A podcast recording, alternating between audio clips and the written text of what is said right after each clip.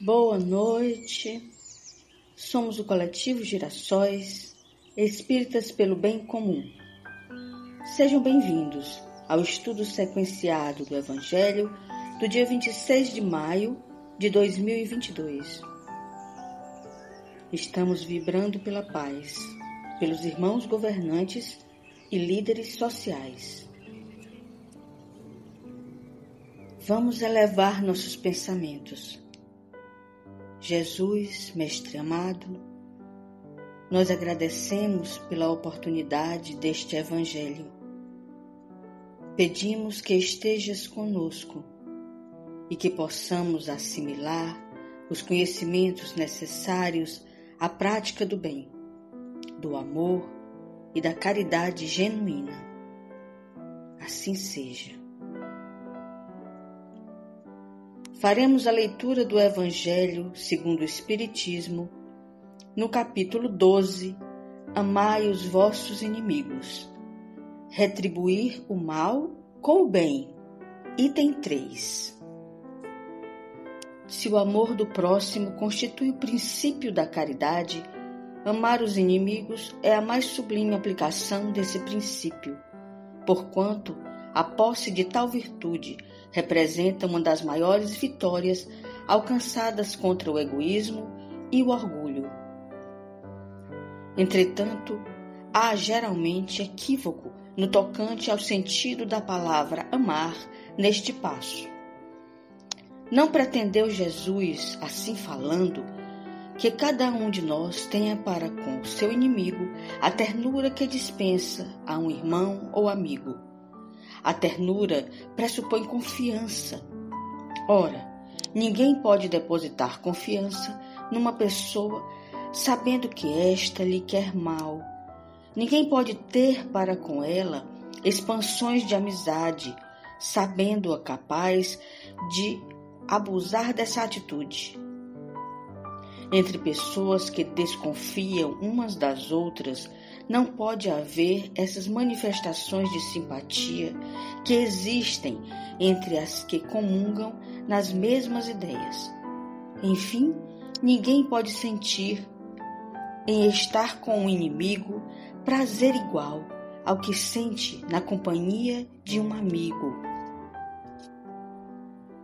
A diversidade na maneira de sentir nessas duas circunstâncias diferentes resulta mesmo de uma lei física, a da assimilação e da repulsão dos fluidos. O pensamento malévolo determina uma corrente fluídica que impressiona penosamente. O pensamento benévolo nos envolve no agradável eflúvio. Daí a diferença das sensações que se experimenta a aproximação de um amigo ou de um inimigo. Amar os inimigos não pode, pois, significar que não se deva estabelecer diferença alguma entre eles e os amigos. Se este preceito parece de difícil prática, impossível mesmo, é apenas por entender-se falsamente que ele manda se dê no coração assim ao amigo como ao inimigo o mesmo lugar. Uma vez que a pobreza da linguagem humana obriga a que nos sirvamos do mesmo termo para exprimir matizes diversos de um sentimento. A razão cabe estabelecer diferenças, conforme os casos. Amar os inimigos não é, portanto, ter-lhes uma afeição que não está na natureza, visto que o contato de um inimigo nos faz bater o coração de modo muito diverso do seu bater ao contato de um amigo. Amar os inimigos é não lhes guardar ódio, nem rancor, nem desejos de vingança. É perdoar-lhes sem pensamento oculto e sem condições o mal que nos causem é não opor nenhum obstáculo à reconciliação com eles. É desejar-lhes o bem e não o mal. É experimentar júbilo em vez de pesar, com o bem que eles advenha. É socorrê-los em se apresentando ocasião. É abster-se, quer por palavras, quer por atos, de tudo o que os possa prejudicar. É finalmente retribuir-lhes sempre o mal com o bem, sem a intenção de os humilhar.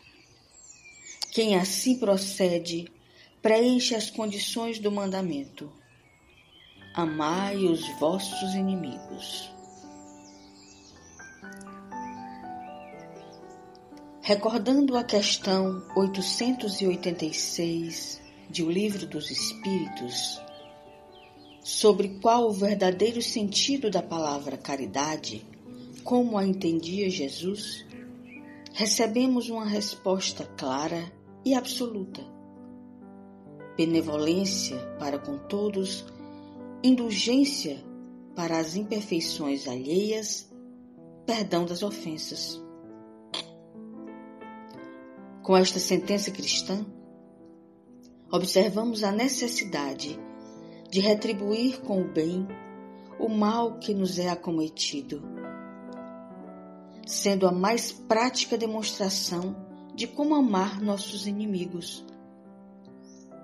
Para além da tolerância e da paciência, a compaixão e o perdão. Lembrando que em algum momento pretérito ou atual, passamos pelas mesmas imperfeições e equívocos. Padecemos das mesmas más tendências e cometemos atitudes reprováveis. É importante mantermos o controle emocional para administrar com inteligência qualquer conflito, evitando efeitos deletérios lançar para aqueles que nos querem mal um olhar que transcenda essa existência e alcance a evolução progressiva do espírito. Retribuir o mal com o bem que pudermos oferecer não significa que devamos ser coniventes com a maldade. Ao contrário, essa postura é uma forma eficaz de não alimentarmos o desequilíbrio inicial e de praticar a caridade através do exemplo e da divulgação do conhecimento, contribuindo assim para o aperfeiçoamento moral da humanidade como um todo. Jesus nos anima à mansidão, a aprender a superar o orgulho e conter o instinto de vingança. Convida a amar os nossos semelhantes, reconhecendo-os como companheiros próximos na jornada evolucionária. O caminho do bem é iluminado. Vamos em frente, sigamos o Mestre. Vamos ouvir agora este conto em forma de poema de Maria Dolores, psicografado pelo médio Francisco Cândido Xavier e intitulado A Ponte de Luz. Terminara Jesus a prédica no monte. Nisso, o apóstolo Pedro se aproxima e diz-lhe: Senhor, existe alguma ponte ao céu que brilha muito acima, conforme ouvi de tua própria voz, sei que o reino do amor está dentro de nós, mas deve haver no além o país da beleza, mais sublime que o sol em fulgor e grandeza. Onde é essa ligação, Senhor, esse divino acesso? Jesus silenciou, como entrando em recesso da palavra de luz que lhe fluía a jorro. Circunvagou o olhar pelas pedras do morro e, depois de cumprida reflexão, falou ao companheiro: Ouve, Simão, em verdade, essa ponte que imaginas existe para a vida soberana, mas temos de atingi-la por estrada, que não é bem a antiga estrada humana. Como será, Senhor, esse caminho? Tornou Simão a perguntar. E Jesus respondeu sem hesitar: Coração que a escolha às vezes vai sozinho e quase que não tem senão renúncia e dor, solidão e amargura. E conquanto pratique e viva a lei do bem, sofre o assédio do mal que o vergasta e procura, reduzi-lo à penúria e ao desfalecimento. Quem busca nessa vida transitória essa ponte de luz para a eterna vitória, conhecerá de perto o sofrimento e há de saber amar aos próprios inimigos, não contará percalços nem perigos, para servir aos semelhantes. Viverá para o bem a todos os instantes, e mesmo quando o mal pareça o vencedor, confiando-se a Deus, doará mais amor. E ainda que a morte, Pedro, se lhe imponha, na injustiça ferindo-lhe a vergonha, aceitará pedradas sem ferir, desculpará injúria e humilhação.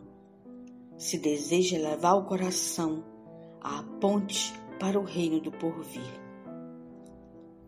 Alguns dias depois, o Cristo flagelado, entregue à própria sorte, encontrava na cruz o impacto da morte, silencioso, sozinho, desprezado Terminada que foi a gritaria da multidão feroz naquele dia, ante o céu anunciando aguaceiro violento. Pedro foi ao Calvário, aflito e atento, envergando disfarce. Queria ver o Mestre, aproximou-se, para sentir-lhe o extremo desconforto. Simão chorou ao ver o amigo morto e ao fitá-lo, magoado longamente, ele ouviu de repente uma voz a falar-lhe das alturas: Pedro, segue, não temas, crê somente. Recorda os pensamentos teus e meus. Esta cruz que me arrasa e me flagela é a ponte que sonhavas, alta e bela para o reino de Deus.